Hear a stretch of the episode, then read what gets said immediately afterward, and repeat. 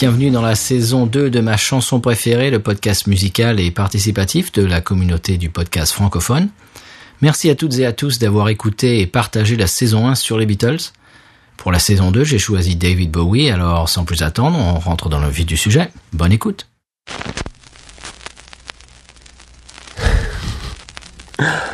Oh, cette intro. cette putain d'intro. J'adore. bon. Euh, bonjour déjà, hein, je suis euh, Chris euh, du podcast The Synth Squad. Bon alors c'est un podcast sur la synthwave, toutes les compositions modernes qui sentent bon les, années 80. Bon là, là n'est pas le sujet. David Bowie, c'est un artiste qui a toujours accompagné ma vie musicale. Euh, du coup, quand le, quand le sujet de, de, la saison 2 a été lancé, euh, j'ai eu beaucoup de mal à choisir. J'ai d'abord euh, pensé à, à, Let's Dance, j'ai pensé à Life on Mars, mais euh, au final, c'est vraiment euh, Space Oddity, ce titre qui, qui s'imposait à moi et, et dont, dont je voulais vraiment parler. Là, je vais faire une petite pause parce que. Voilà, c'est juste là.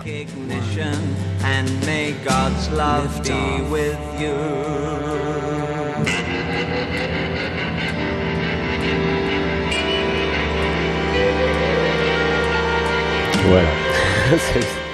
Cet effet de décollage fait aux instruments, euh, voilà, ça me fait. Après des années, ça me fait toujours autant d'effet. Alors bon, euh, le titre Space Oddity, c'est un titre qui est sorti euh, en, juillet 69 euh, en version single, mais c'est aussi la première track du second album, hein, si je dis pas de bêtises, David Bowie, qui s'appelait sobrement David Bowie. c'est un album qui était sorti en, novembre de, la même année. D'ailleurs, c'est un album qui va être renommé Space quand il va ressortir en 72. Alors, Space Oddity, ça veut dire quoi? Ça veut dire curiosité spatiale. En fait, c'est un titre qui est euh, directement inspiré par le film de Stanley Kubrick, 2001 euh, a Space Odyssey, donc euh, 2001 Odyssée de l'espace, de l'espace. Euh, on va noter aussi que c'est une chanson qui est sortie quand même 5 jours avant l'atterrissage d'Apollo 11 sur la Lune. Il y a des versions singles UK et US qui sont plus courtes, 4 minutes 33 pour la version UK euh, et 3, 3 minutes 26 pour la version US. Par contre, la version euh, album hein, euh, dure 5 minutes 15. Et d'ailleurs, c'est vraiment cette dernière, cette dernière version que j'aime le plus.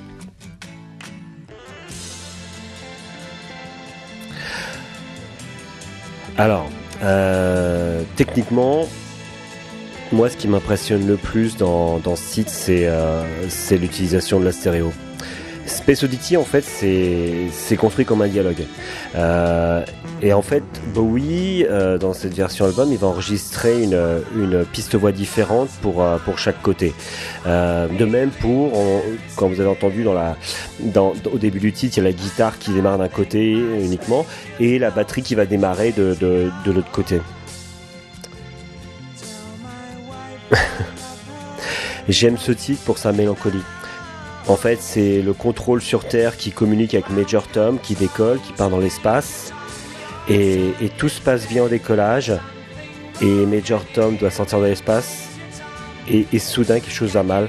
Major Tom demande à ce qu'on dise à sa femme qu'il l'aime. Et vers la fin de la chanson, on entend le, contrôle sur Terre qui, répète euh, Can you hear me, Major Tom? Et en fait, ce contrôle sur Terre qui tente désespérément de, reprendre contact avec le Major.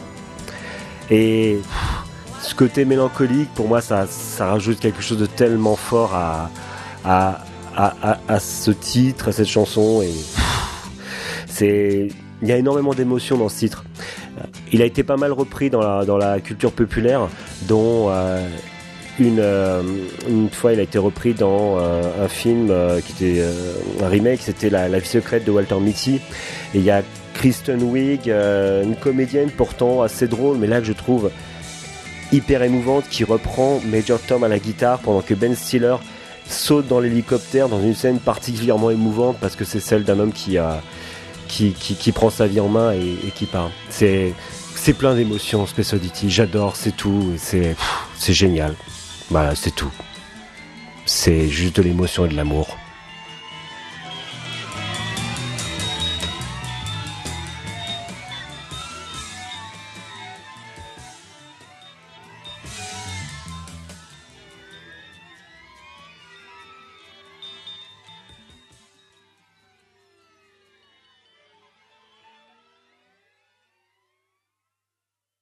Bonjour, c'est David de Audible.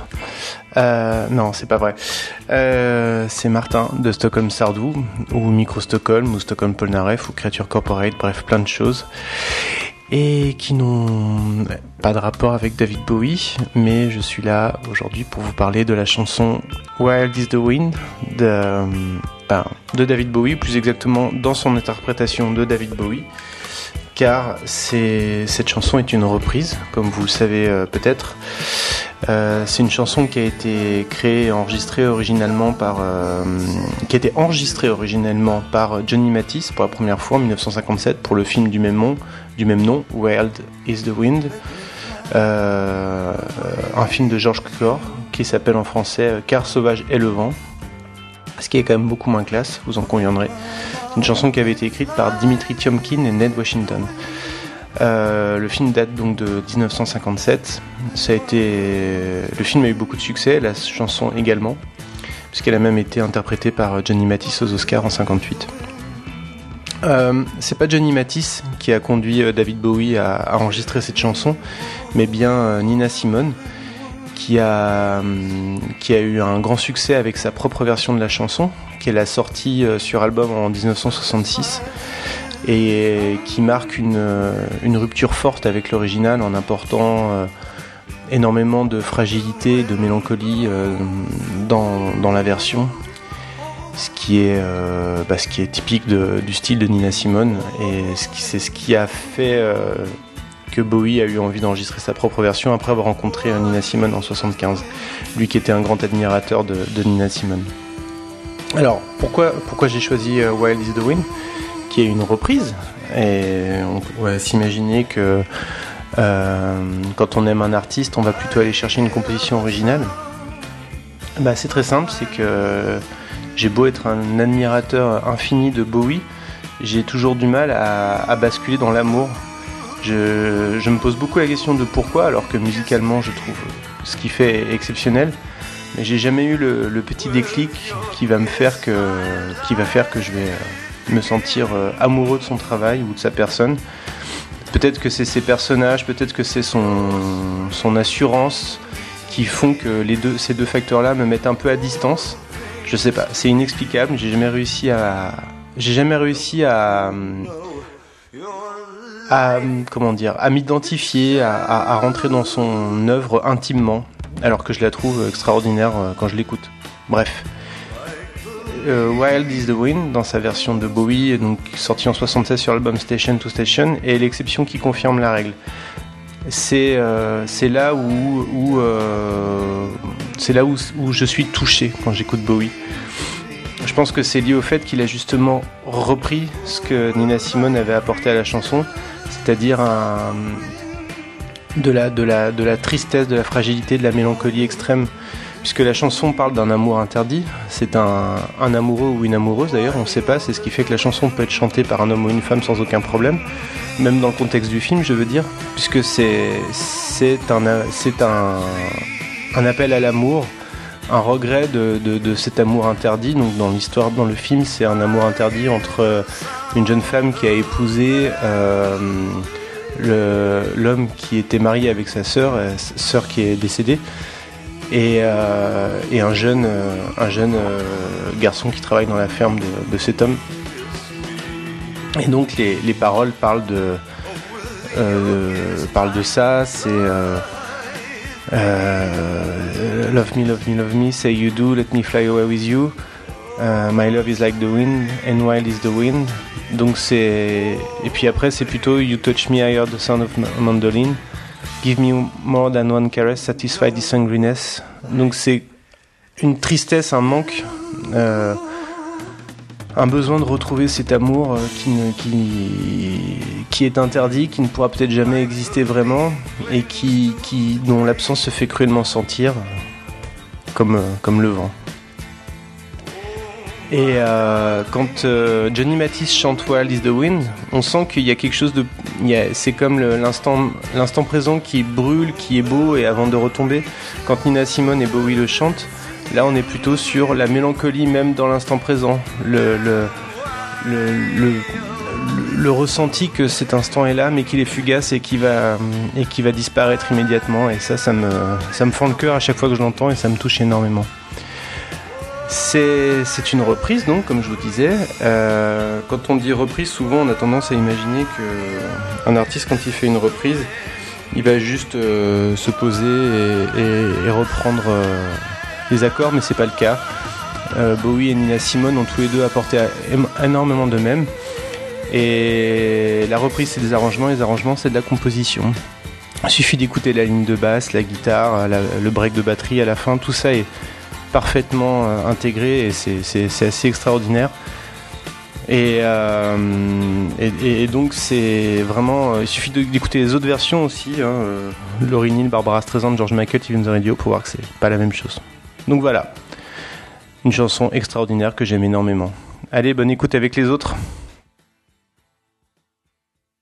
Salut, c'est Dame du podcast d'analyse musicale Écoute ça et je vais vous parler aujourd'hui de mon titre préféré de David Bowie, le morceau Rock and Roll Suicide.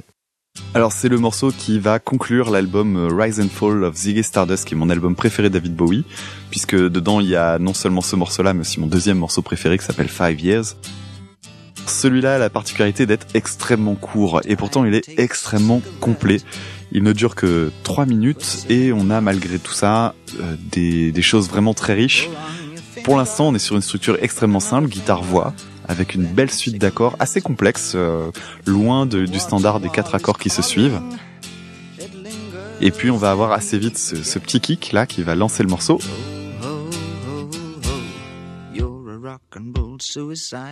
Donc là on va ajouter une couche qui va être cette guitare électrique. Donc en plus de la douce corde, on a cette guitare qui vient amener un petit effet slow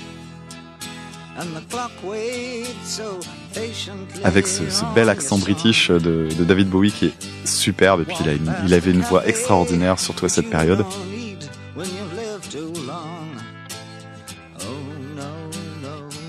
Donc vous l'avez compris, le kick qui va lancer une autre partie encore dans le morceau.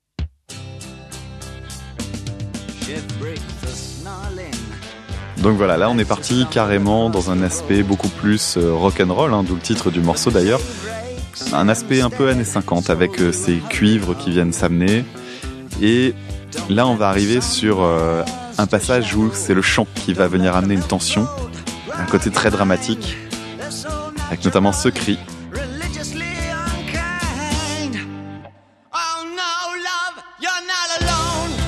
Voilà, on a des cordes qui arrivent derrière maintenant.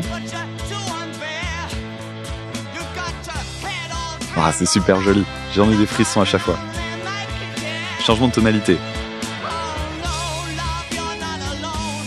Voilà, donc là on arrive dans un côté plus mineur, donc euh, un, changement de tonalité assez fort. Les cordes encore qui s'emballent derrière. Et nouveau changement de tonalité, attention. Avec cette phrase You're not alone qui, qui résonne.